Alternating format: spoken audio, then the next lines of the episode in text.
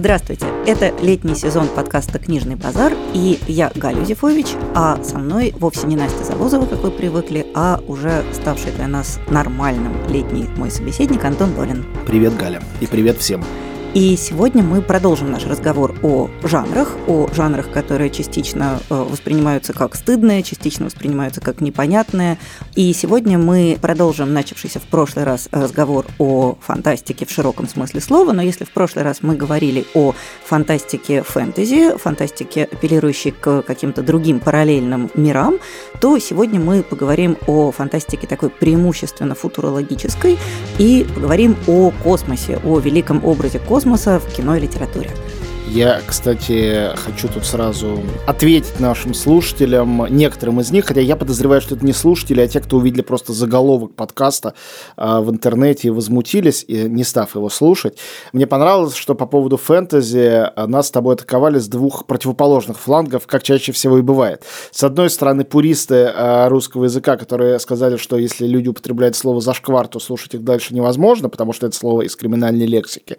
Но я мог бы сейчас, конечно, долго распинаться информация насчет Шаламова и вхождения криминальной лексики в нашу повседневную речь, как мы используем, как мы иронически отстраняем и так далее, но не буду этого делать, мне кажется просто смешным, что бывают претензии такого рода. А поверьте, друзья, мы с Галей потому, собственно, и встречаемся и записываем это все, что мы нормальным, естественным, своим языком друг с другом разговариваем, и это и есть элемент нашего языка, take it or leave it, если не нравится, тут как бы невозможно ничем помочь. А с другой стороны, атаковали, наоборот, люди более прогрессивные, молодые, чем мы, со словами, что ха-ха-ха, как можно кому-то объяснять, что фэнтези низкий жанр, давно нет никаких низких жанров, все жанры легитимные, и зачем доказывать дважды два четыре. К сожалению, или, может быть, не к сожалению, просто это так, до сих пор э, жанры бывают в восприятиях э, зрителей и читателей разными. Есть жанры низменные, есть жанры высокие. Мы как раз с против этого разделения, и э, я думаю, что в течение всего этого цикла будем это худо-бедно доказывать. Но считать, что давным-давно все уравнены со всеми, это не так. И даже распределение фильмов по кинотеатрам, или то, например, какой фильм прокатчики считают достойным того, чтобы его выпустить и с субтитрами и ставить его его не только в мультиплекс, а какой недостойным, да, вот здесь это разделение, оно сказывается однозначно, и поэтому тут есть над чем работать и есть о чем разговаривать, даже если вы давным-давно настолько прогрессивны, что этих разниц не замечаете и никогда, может быть, даже не замечали. Перекидывая мостик, собственно, к космической теме, я хочу сказать, что я в своей жизни один раз была на фантастическом конвенте, очень милом, камерном, высококультурном, интеллигентном и все такое, и там я имела неосторожность сказать, что вот я как личность, как читатель, вообще как потребитель культуры, я расту из «Властелина колец» Толкина, что «Чистая правда» – это, наверное, там главная, ну, одна из главных книг моей жизни. И тут же сидевшие напротив меня представители такого фант-сообщества как-то скисли и сказали, что, в общем, все самое понятно, и дальше со мной разговаривать не о чем. Я, будучи абсолютнейшим неофитом, я не поняла, в чем, собственно, проблема, и я попыталась выяснить. Оказалось, что все приличные люди растут из марсианских хроник Брэдбери, а не вот из этого вот всего. Так что даже внутри сообщества людей, которые читают, любят и понимают про фантастику, есть некоторые представления о том, что настоящая фантастика – это космос, звезды и межпланетные путешествия, а все остальное – это ну так, на подтанцовках. Мне очень нравится или наоборот не нравится, я даже не могу определиться, но кажется очень интересным эта оппозиция, конечно, она такая супер схематичная, Толкин versus Брэдбери.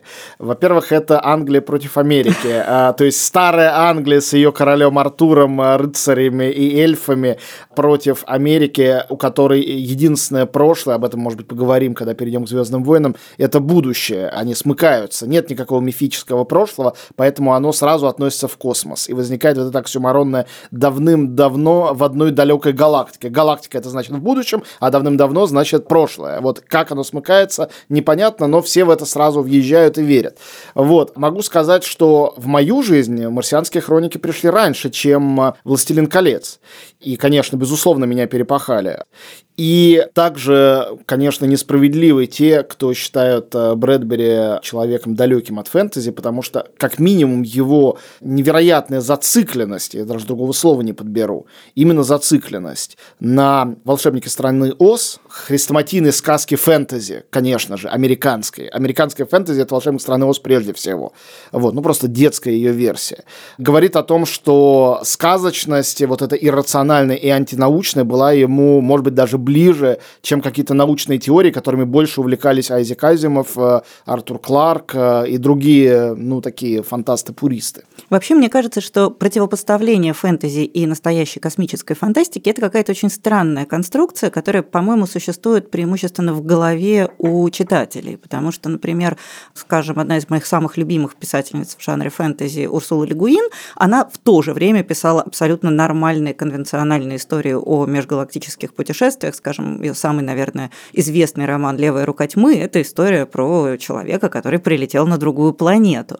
И это совершенно не мешало ей параллельно с этим работать в жанре классического настоящего фэнтези типа «Волшебник земноморья» или, наоборот, в жанре такого промежуточного низкого фэнтези, при котором наша реальность сталкивается с реальностью параллельной, как в повести «Порог». То есть, коротко говоря, нету никакого специального разделения, которое позволяло бы надежно отделить фэнтези от э, фантастики. Очень часто люди, работавшие в одном жанре, в то же самое время были вполне успешны в жанре соседнем. Ну, тогда я отвечу тебе патриотическим примером. А, одна из самых известных, ну, дальше можно долго спорить, лучших или нет, для многих она, э, наоборот, это одна из самых простых романтических, но точно одна из самых известных вещей братьев Стругацких «Трудно быть богом» одновременно является фантастикой и фэнтези. То есть это история прогрессоров из мира будущего, светлого будущего, которые на космических кораблях прилетают на другую планету, чтобы там творить нечто, чтобы осуществлять некую миссию.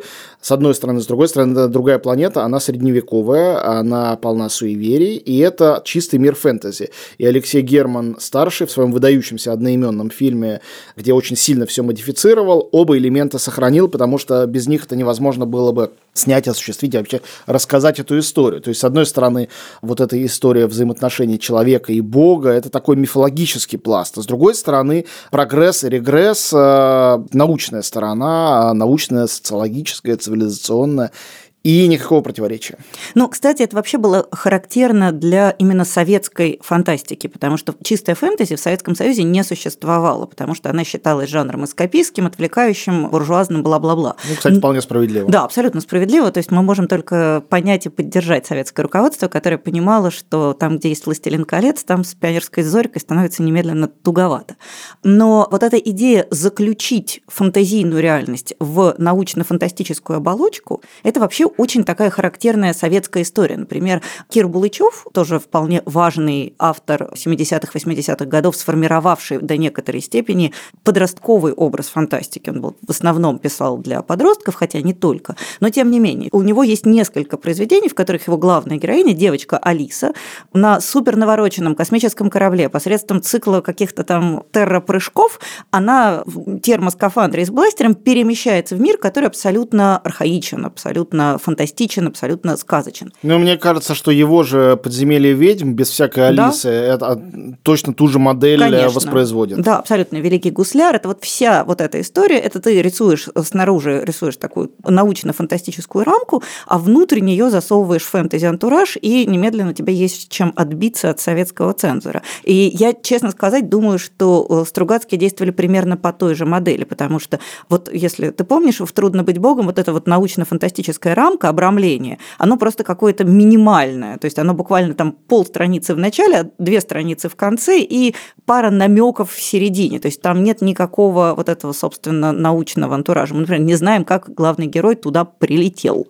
Это правда, но у Стругацких есть два произведения, в особенности первое из этих двух, которые невероятно органично сплетают э, фантастику с фэнтези, и там их разделить невозможно. Это понедельник начинается в субботу и сказка о тройке. Да. То есть здесь это действительно НИИ, с одной стороны, с другой стороны, это НИИ Чавов. То есть это архаичный сказочный мир, э, и мы можем, можем сказать, что сказка это не совсем фэнтези, но стоит перечитать морфологию сказки и пропы, и становится понятно, что разница между ними очень мала, потому что корни одни и те же, древние, мифологические, религиозные, архаичные корни. Ну и вообще вот это представление о том, что в далеком космическом пространстве может быть некоторая реальность, похожая на нашу, она же очень характерная. Вот, например, те же самые Звездные войны. Это же действительно далекая галактика, мир, в котором гораздо выше развита технология, чем сейчас, и при этом там существуют совершенно такие стандартные модели рыцарского ордена. Например. Рыцари с мечами, что Абсолютно, очень важно. Да. Лазерные, но мечи. Ну какая разница? Принцессы, э, да. конечно же, чудовища Драконы, разного рода. Да. Джаба the Hutt – это явный такой монстр-людоед, захватывающий в заложники каких-то там прекрасную принцессу, ее приковывающий. И даже по пропу а, волшебные помощники, два робота здесь на своих местах. То есть э, все полностью соответствует не только кэмпбелловской модели э, вот этого пути героя, но и проповским сказочным э, схемам. Да, то есть на самом деле идея путешествия в далекую, далекую галактику очень часто оказывается идеей путешествия в прошлое. Разговор о научной фантастике продолжится через минуту, а сейчас информация о партнере этого эпизода. Представьте, что вы управляете вашим автомобилем с махом руки. Представьте, что вы одним движением меняете настроение в салоне. Представьте, что ваш автомобиль говорит с вами и следует вашему голосу. Нет, это не научно-фантастическое кино. Это технологии настоящего, которые доступны уже сейчас в новом внедорожнике Mercedes-Benz GLB. Соберите близких в комфортном семиместном салоне и настройтесь на захватывающую поездку с мультимедийной системой MBUX. Система запоминает ваши любимые радиостанции и покажет быстрый путь, если на дороге образовалась пробка. А еще MBUX следит за вашими движениями и может буквально по взмаху руки запускать те или иные функции. Подробнее о возможностях Mercedes-Benz GLB читайте на сайте нашего партнера. Ссылку вы найдете в описании этого эпизода на Медузе. Если все-таки вернуться к чисто космической теме, в этом месте, что называется, у меня накопилось много вопросов, которые я э, очень хочу с кем-нибудь, Антон, обсудить, вероятно, с тобой.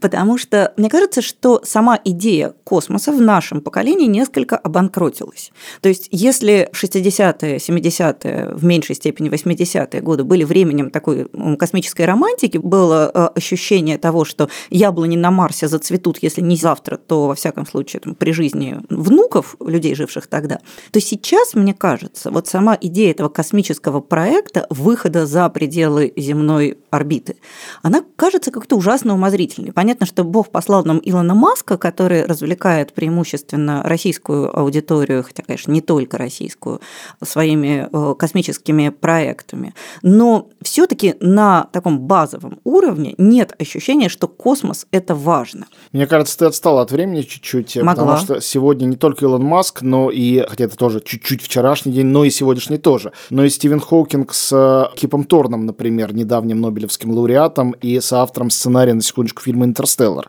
То есть я бы сказал, что есть некая дуга.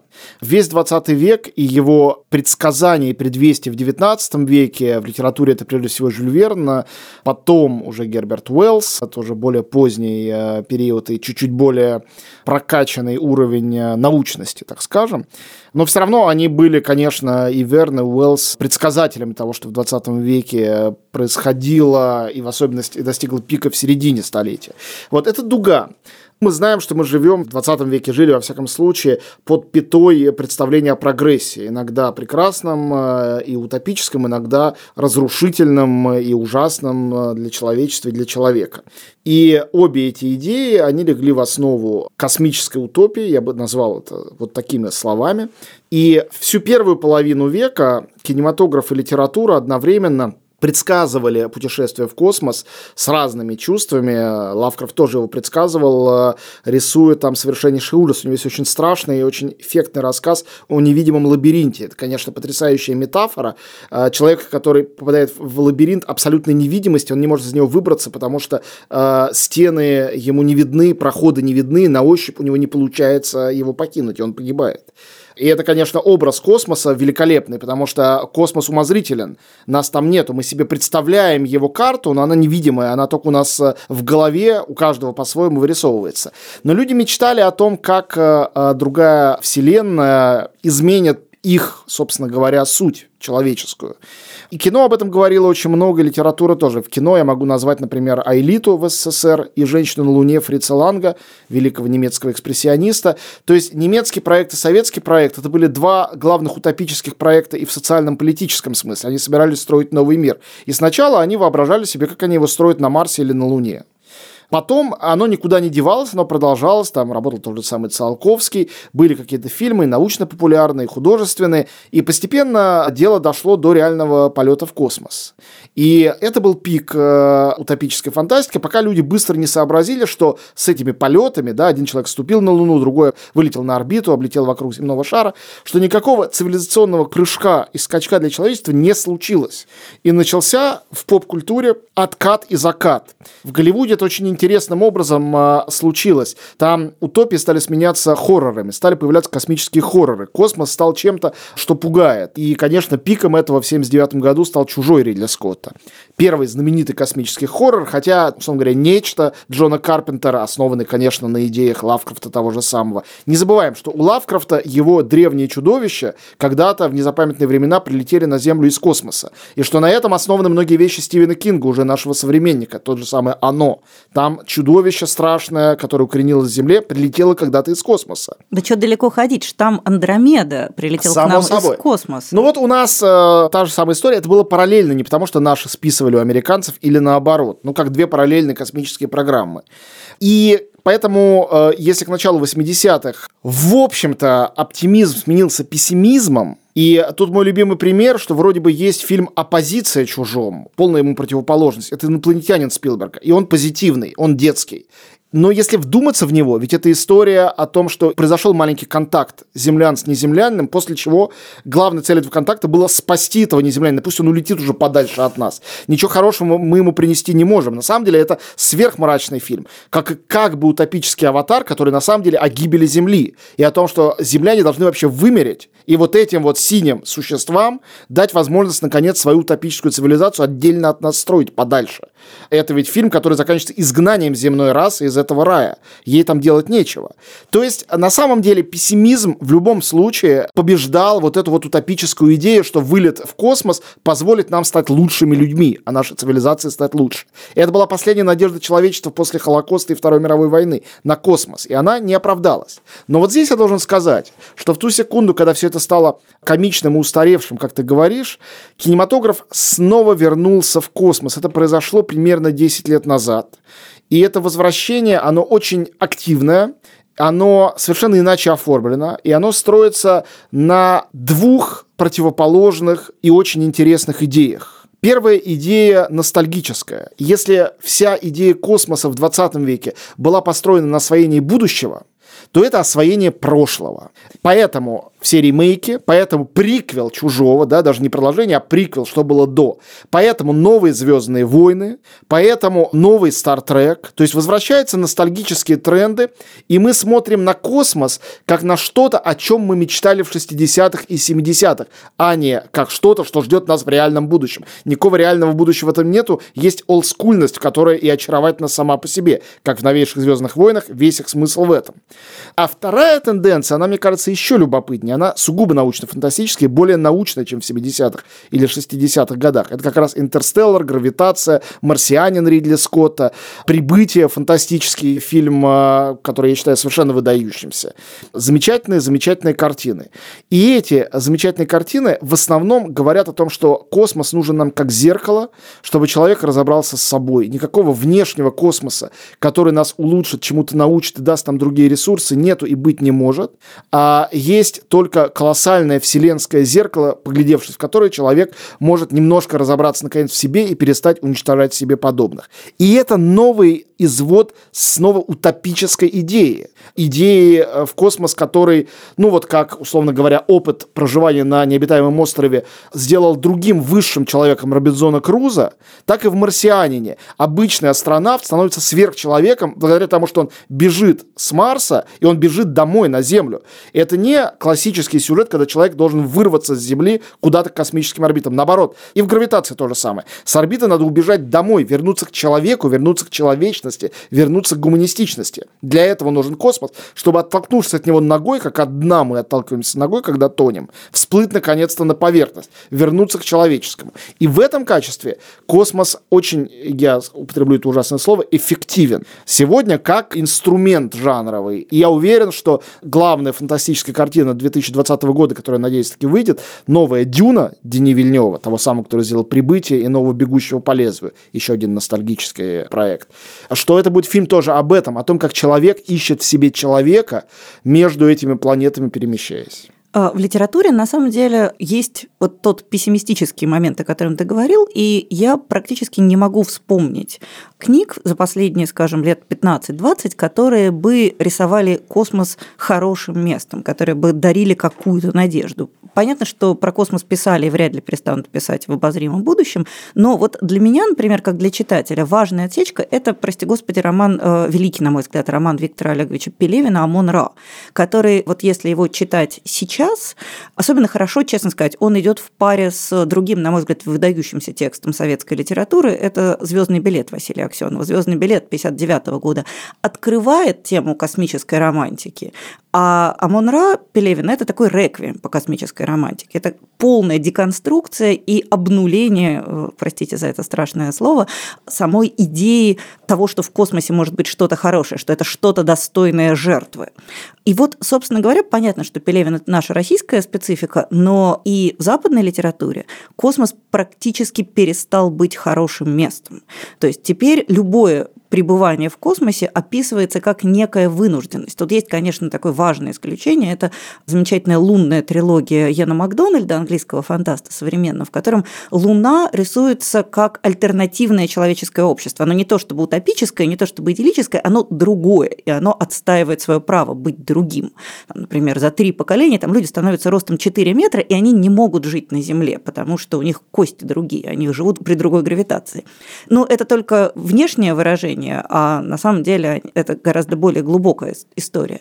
Но базово космос – это почти всегда плохо. Пребывание в космосе – это всегда вынужденность. Люди, там, скажем, в таком эпическом, огромном, э, не очень удачном романе Нила Стивенсона «Семиеве» люди бегут в космос, потому что на Землю обрушивается страшный метеоритный дождь. Они не хотели бы этого. Для них... То же самое происходит в «Интерстелларе». Да. Это история бегства человека с планеты, которая просто вот-вот умрет, да. она уничтожена нами. И то же самое в «Аватаре», где ну, конечно, в маленьком да. флешбеке в начале мы понимаем, что Земле конец. Да, абсолютно. И, собственно, там герой говорит, что мой мир уничтожен, и теперь типа люди приперлись сюда, чтобы уничтожить ваш. И есть, скажем, знаменитая трилогия Люци Синя под общим условным названием «Теорема существования трех тел», в котором космос – это прямая угроза. То есть инопланетяне летят на Землю для того, чтобы ее захватить, поработить и уничтожить. Мы вернулись к «Войне миров». Да, на самом деле, то есть космос в некотором смысле сегодня, по крайней мере, в литературе вообще не выглядит привлекательным местом. То есть это всегда результат какой-то беды и поражения. Если человек отправляется в космос, значит, у него что-то не так. И в космосе всегда плохо, тесно, страшно, опасно, и нечего есть, нечем дышать и так далее. То есть это довольно сумрачное место, которое совершенно не вяжется вот с тем романтическим космосом даже марсианских хроник. Потому что даже в марсианских хрониках Брэдбери есть очень много надежды и ощущения вот этого выхода за единожды выданное нам пространство. Я бы сказал, там только это и есть. Э, вся безнадега марсианских хроники, весь кошмар связан с тем, что происходит с людьми. Ну да как и в 451 по Фаренгейту, это та же самая история. Это люди начинают жечь книги, не то, что космос пришел и заставил их ну сделать да. это. Вот. Но мне кажется, скажу простую, примитивную даже вещь. Отношение к космосу – это, конечно, наше отношение к Богу он точно где-то есть, но является он некой безличной силой природы или источником высшего разума или высшей справедливости, наказывает он нас за то, что мы такие плохие, или, может быть, вознаграждает за то, что мы такие настойчивые. Это все отчасти проекция нашего мозга, этот космос. Ведь там побывали за всю историю человечества люди, которых можно перечитать на пальцах э, нескольких рук.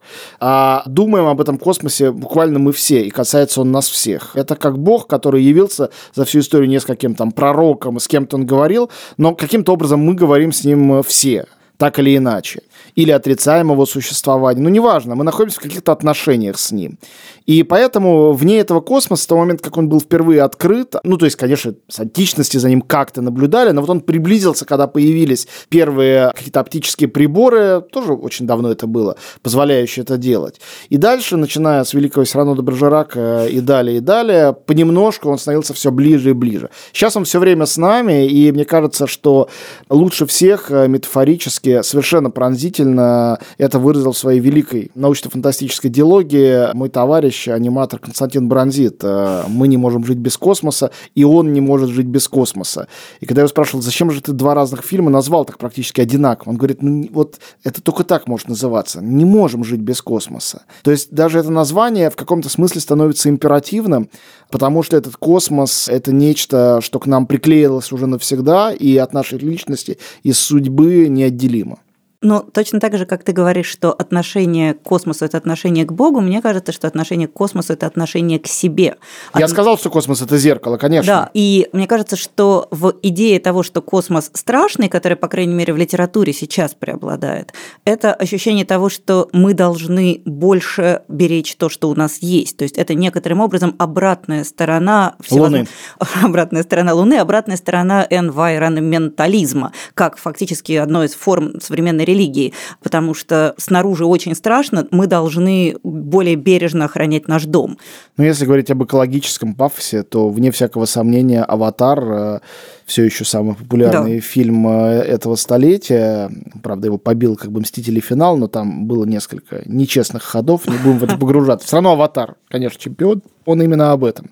Он о том, что истинный космос, он в возвращении к природе, а не в технологизации. И эта идея абсолютно противоположная первому великому фильму космической эры, фильму «Космическая Одиссея» Стэнли Кубрика, который весь был о том, как э, обезьяны перестают быть обезьянами, становятся людьми, когда инопланетяне ставят им э, фантастические обелиски, как бы возвышая их метафорически и буквально до состояния людей. Всем привет! Не пугайтесь, это все тот же эпизод подкаста «Медузы». Через минуту он продолжится, а сейчас с вами шеф-редактор студии подкастов «Медузы» Анна Чесова и шеф-продюсер Саша Садиков. Вместе мы делаем подкасты, которые вы регулярно слушаете. Ну, по крайней мере, мы надеемся на то, что вы делаете это регулярно. Мы коротко расскажем про новое приложение «Медузы», в котором слушать подкасты стало еще удобнее. Кнопка для перехода на вкладку с подкастами расположена внизу прямо по центру. Заходите, выбираете любимый фид, включайте выпуск, и можно параллельно читать материалы «Медузы», переключаясь с одного на другой, подкаст будет воспроизводиться в фоновом режиме. А новая функция, которая лично меня просто поразила, и за нее спасибо нашим разработчикам, возможность начать слушать подкаст на компьютере, а потом продолжить с того же места на смартфоне. Или наоборот. Плеер все запоминает и перемотает за вас. Нужно только создать профиль. А, ну, еще можно добавлять понравившиеся выпуски в закладки. Важное замечание, пока нельзя скачивать выпуски и слушать их потом офлайн, но и эта функция тоже появится. Приложение очень легко найти и скачать. Введите в поиске App Store или Google Play «Медуза», и вы увидите знакомый логотип. На этом все. Отключаемся. Ваши Аня Чесова и Саша Садиков. Пока. Мне кажется, что нам пора переходить к разделу полезных советов, и я хотела бы начать с рекомендации совсем новой книги, совсем молодого русского писателя с такой фамилией, с которой, в общем, в литературу ходить не надо. Фамилия этого писателя Пелевин, но не Виктор, а Александр. Ужасная судьба. Вот я тоже думаю, я бы взяла псевдоним, но он мужественный парень, не держится. Я хочу порекомендовать его роман, который называется «Четверо». Роман вышел буквально в позапрошлом году и как-то, в общем, особенно не был никем замечен. мне он кажется очень важным, и не только потому, что он относится к редкой категории увлекательного русского романа современного, написанного ради того, чтобы читателю было интересно. Но еще он очень интересен как некоторое философское концептуальное высказывание. И он, конечно же, относится к категории космос хоррибелис, космос ужасный. Начинается он как три параллельные истории. В наше время психиатр пытается общаться с молодым человеком, которому кажется, что он слышит голоса сгибнущей планеты, и он чувствует себя обязанным этой планете как-то помочь. В 1938 году следователь из Москвы приезжает в Крым для того, чтобы расследовать странное преступление, якобы совершенное маньяком. И, наконец, в некотором отдаленном будущем команда из четырех героев летит на далекую планету, на которой есть ощущение, что там то ли есть какая-то жизнь, то ли была какая-то жизнь. И они на таком очень консервативном, я бы сказала, ретро-футуристическом корабле, погруженные в какие-то там специальные капсулы, летят, и, соответственно, все у них до некоторой степени идет неплохо. Постепенно становится понятно, что вот эта линия с космонавтами, она на самом деле главная, и она служит ключом к двум предыдущим. И эта история про то, как неосторожное вторжение, неосторожное погружение в космос приводит к инфицированию нашей планеты инопланетным злом, которое прорастает совершенно не так, как мы привыкли думать. Очень интересно закольцованная книга, и вообще, мне кажется, одно из редких в наше время таких очень концептуальных высказываний на космическую тему. Обратите, пожалуйста, внимание, Александр Пелевин, роман «Четверо». Ты, как всегда, говоришь о новинках, а я... Э... Я о старинках тоже потом поговорю. Да, я нырну в старое, но не в совсем старое. К сожалению, архаичность некоторых классических фильмов о космосе делает проблематичной для сегодняшнего зрителя их просмотр. Поэтому я взял фильмы из последних трех десятилетий, и я хочу начать с недооцененной картины, на мой взгляд, совершенно великой. Это фильм э, Пола Верховена «Звездный десант». Дело в том, что Верховен э, великий постмодернист, человек, который придумал, как совмещать крайне подрывные, новаторские социальные идеи с формой жанрового кино. Он начал это делать в Голландии, это голландский режиссер, вообще-то говоря, хоть весь мир знает его в основном как автора. Вспомнить все, Робокопа, то есть научная фантастика вообще им очень близка. И, конечно, фильм «Основной инстинкт». «Звездный десант» из тех фильмов, которые вообще-то имеют культовую славу, он даже был представлен вне конкурса Каннского фестиваля, но до сих пор многие, особенно американские критики, прочитывают его как милитаристскую, туповатую киноверсию романа Роберта Хайнлайна, на котором он основан.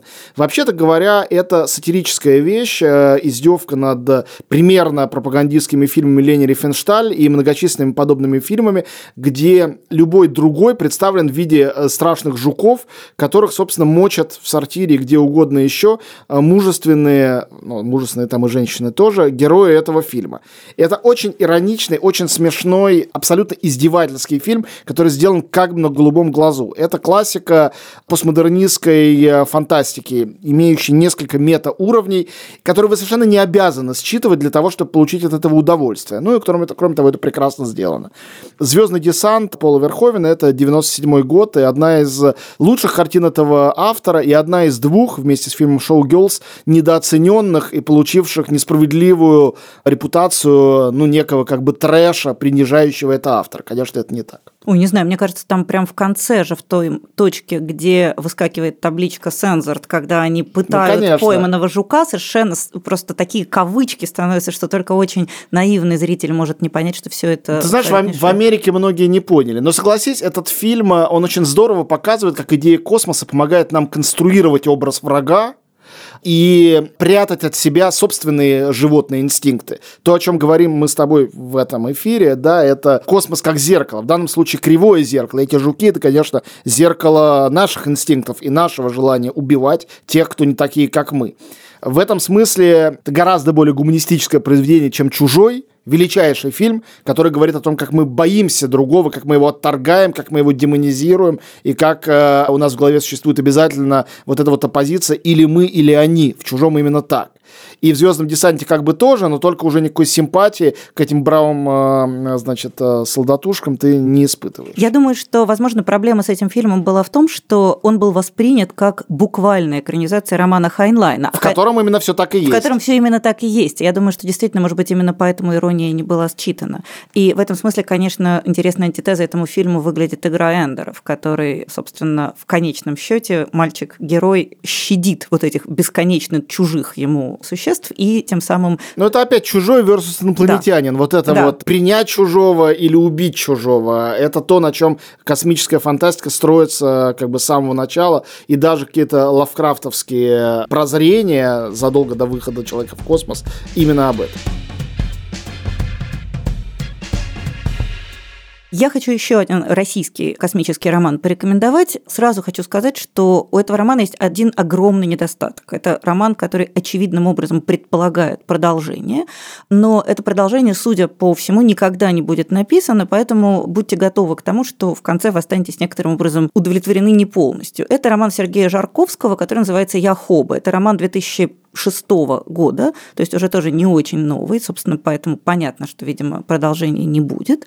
Это такая настоящая полноразмерная космическая сага, в которой действие происходит вокруг странного такого участка космоса, в котором специальным образом выведенные клоны, их называют космачи, они тянут трассу, они тянут куда-то какую-то трассу через космос. Не очень понятно какую, не очень понятно зачем. Известно только, что если космачи оттрубят 25 рабочих лет в этих ужасных условиях, то их могут забрать обратно на Землю. Понятно, что выживают там единицы, то есть это такая гонка за выживание. Ну и в этом мире внезапно появляются люди другой породы. Космачи не могут жить на поверхности никаких планет, мимо которых они тянут тянут эту трассу, то есть они привязаны к этой трассе, они не имеют никакой другой судьбы. А есть другие существа, немножко более высшей породы, собственно, хоба, которые умеют выживать на поверхности вот этих самых планет, через которые они протягивают трассу. И главный герой, который до поры считает себя клоном космачом, он обнаруживает, что он нет, что он на самом-то деле, хотя он отрубил там сколько-то лет на этой трассе, что он существо более высокой породы, и он оказывается перед сложным этическим выбором. Как существо более высокой породы, он может претендовать на более высокий статус, на лучшую жизнь, а в то же время он генетически, даже не генетически, а исторически, этически, он связан с этими своими братьями-космачами, угнетенными и подавленными. Этот роман, на мой взгляд, имеет ценность в первую очередь своей языковой составляющей. Не всякий день попадаются романы о космосе, которые написаны так, что ты веришь, как будто бы они написаны из этого космоса. Это совершенно новый выразительный художественный язык. Он поначалу кажется ужасно корявым. Если вы возьметесь его читать, не пугайтесь. Вам будет казаться, что это все написано как-то совершенно не так, как мы бы ожидали. Это не баг, а фича, как говорят программисты. То есть это намеренное нарушение языковой логики, намеренное нарушение привычного нам слова употребления, которое в конечном счете и рисует вот этот причудливый, мрачный, очень сложно устроенный, глубокой рисовки мир. То есть действительно это тот случай, когда мир конструируется через язык, и в научной фантастике, по крайней мере в русскоязычной научной фантастике, это такой скорее редкий пример.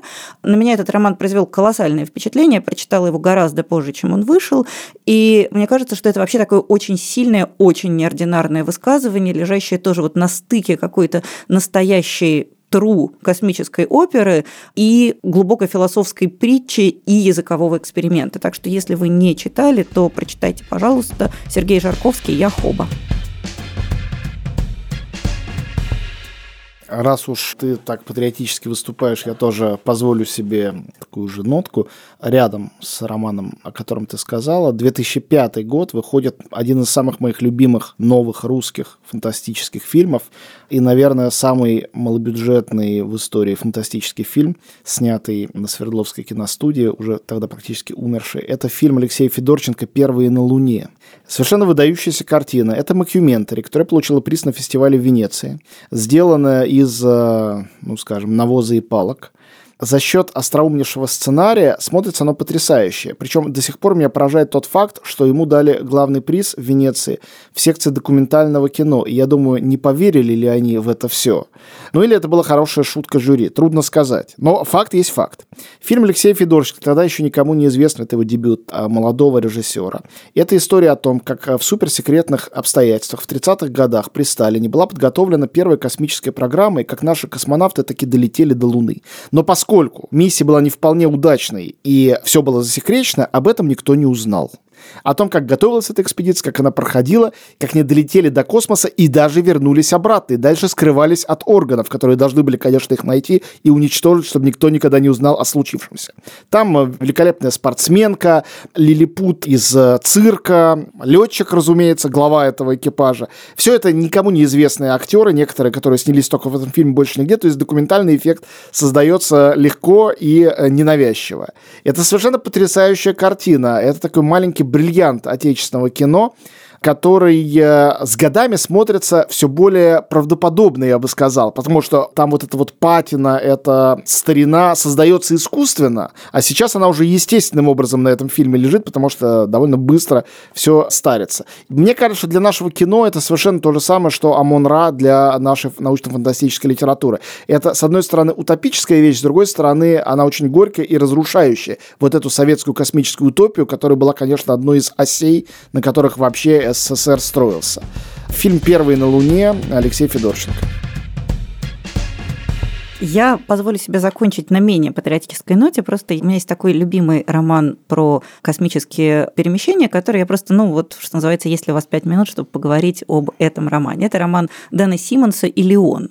Вообще Дэн Симмонс, до того, как стать известным благодаря своему неовикторианскому такому хоррору «Террор», он прославился как создатель такой архетипической, идеальной космической оперы «Гиперион». «Гиперион» – это вот такая классическая, вот если вам хочется прочесть одну одну идеальную космическую оперу, то пусть это будет Гиперион. Четыре тома вам хватит надолго. А Илион – это его гораздо менее известный, менее коммерчески успешный роман, который, мне кажется, совершенно потрясающим дополнением к Гипериону. Вот мне хотелось бы сказать именно про Илион. Вообще, одна из важных черт, по крайней мере, классической научной фантастики, это то, что в ней всегда очень много фланцев, клапанов и заклепок. То есть все знают, что обязательно, если ты берешься читать какой-нибудь научно-фантастический роман, то писатель, скорее всего, не сможет с собой совладать, обязательно захочет тебя немножко технологий в тебя вкачать. Вот в Илионе этого нет совсем.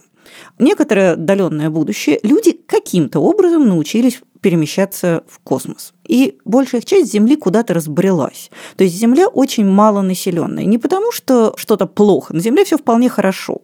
Наоборот, экология процвела, потому что людей нет. Но большая часть куда-то рассосалась. На Земле живет некоторое количество людей. Эти люди, они все, сохраняя дивную молодость и абсолютное здоровье, они живут до 100 лет. В 100 лет с ними происходит то, что они называют финальный факс. Их переправляют на Марс.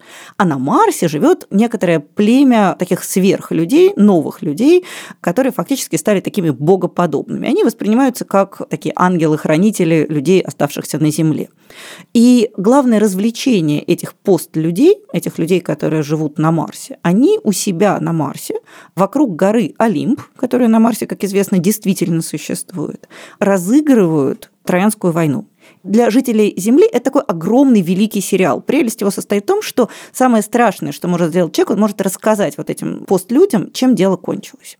Потому что никто реально не знает. И постлюди примеряют на себя роли богов, а воскрешенные живые люди с Земли участвуют в этой великой постановке в качестве статистов опять погибают. Туда вызвали из э, мертвых, подняли всех историков, антиковедов, они там, соответственно, все специалисты по Гомеру, они тоже там тусят и помогают составлять описание. И если, не дай бог, кто-нибудь из них вякнет, кто победил троянцы или греки, им тут же будет полный кирдык.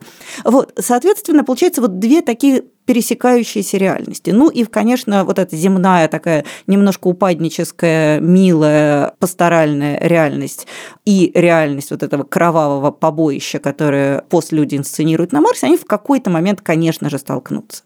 Мне кажется, что, во-первых, это роман, который удивительным образом сочетает в себе вот такую абсолютную красоту мифа, и вполне напряженный, интенсивный сюжет, включающий в себя разного рода космические перемещения, ну и вообще такой очень нетрадиционный взгляд на космическую фантастику, в которой вся технологическая сторона оказывается вообще неважной, как люди туда попали, вообще не важно, что они там делают, не важно, важно то, каким глобальным изменениям на каком-то вообще таком космологическом уровне это приводит. Очень люблю эту книгу. Мне кажется, что она действительно очень заслуживает внимания, и, к сожалению, его мало получила. Дэн Симмонс или он. Ну, я закончу на фильме, о котором э, я уже говорил в течение этого нашего эфира. Дело в том, что в новой линейке научно-фантастических картин мне он кажется действительно самым выдающимся и, с одной стороны, наследующим всему выдающемуся, что придумала классическая фантастика 50-х, 60-х, 70-х, с другой стороны, представляющим новый взгляд на это. Это фильм «Интерстеллар» Кристофера Нолана. Я знаю, что «Интерстеллар» многие просто не стали смотреть, поскольку у нас много в стране ненавистников Нолана. Им кажется, что он такой режиссер-формалист, которому нравятся только красивые картинки, который ими тебя задавливает. Все это немножко так, конечно, и есть, хотя картинки его потрясающие, и я никогда не забуду, как я пошел смотреть с 70-миллиметровой пленки проекцию в Музее воздуха и космоса в Вашингтоне, в их Аймаксе фильм «Интерстеллар» уже второй раз. И когда я сидел в центре зала и видел вот эту вот колоссальную волну, которая там есть планета полностью покрытая водой, зрелище этой волны это, наверное, одно из моих сильнейших за последние годы просто впечатлений в кино. Бывает, что один кадр может сделать всю картину. Но это не значит, что эта картина хороша из-за этого кадра только. Для тех, кто не знает, о чем это, это история того, что Земле скоро предстоит погибнуть, и маленькая команда астронавтов отправляется на последние деньги, последние, потому что уже кажется, что деньги надо тратить только на экологические программы, а не на бессмысленные экспедиции в космос. На последние деньги снаряжают последнюю экспедицию людей, которым надо найти другой мир, куда человечество сможет переселиться, когда Земля умрет. А это будет уже совсем скоро. То есть это спасательная экспедиция. Экипаж едет туда, бросая всех на Земле и понимая, что, скорее всего, никогда с ними не встретится больше. В частности, одна из планет, на которую они попадают, там время течет настолько иначе, что проведя там один час, э, ты теряешь, там, не помню, 10 лет на Земле. И они попадают на эту планету, конечно же, и там, конечно же, все идет не по плану. Это потрясающий фильм, потому что, во-первых, он сделан действительно с консультативной помощью, поддержкой Кипа Торна, и вообще многие астрофизики серьезнейшие принимали в этом участие. Это очень научная картина. Если вы ее смотрите, вам кажется, что это какой-то бред, имейте в виду все, вплоть до изображения черной дыры, настолько точно, насколько сегодня сегодня человечество знает. Во-вторых, это фильм, э, в течение которого ты постоянно ждешь, как люди встретятся с инопланетным иным разумом, как в «Космической Одиссее», и он в чем-то им поможет. Они никак не могут его найти. И потрясающая развязка этого фильма, ну, я скажу как бы метафорически для тех, кто не смотрел фильм, она в том, что человек видит себя, свое отражение в этом космосе, и оно помогает ему, он сам себе помогает спастись, а вовсе не какой-то иной разум. И вот эта черная дыра становится парадоксальной петлей сюжета, которая приводит тебя обратно домой, домой, и главной целью, как и в той же гравитации или марсиане, не оказывается все-таки возвращение на Землю, а не побег с этой Земли, которому, казалось бы, посвящен весь этот фильм. Ну и, конечно, этот фильм напоминает о том, что космос необходим кинематографу как потрясающий источник визуальности. А, это очень важный момент. Не только идеи научные, не только научный прогресс, но и просто те образы, вне которых представить кинематограф невозможно. Ведь самый знаменитый фильм одного из первых режиссеров на планете, Жоржа Мелье, Гес, это путешествие на Луну. С этих космических путешествий кинематограф начинался, и я не думаю, что он когда-либо от них откажется. «Интерстеллар», Кристофер Нолан, 2014 год. Ну что ж, на этом мы на сегодня будем заканчивать, а в следующий раз мы из заоблачных высот фантазии ухнемся буквально в самое что ни на есть приземленную тему и поговорим о семейных сагах. Я Галя Зифович, со мной был Антон Долин. До свидания. Всем пока-пока.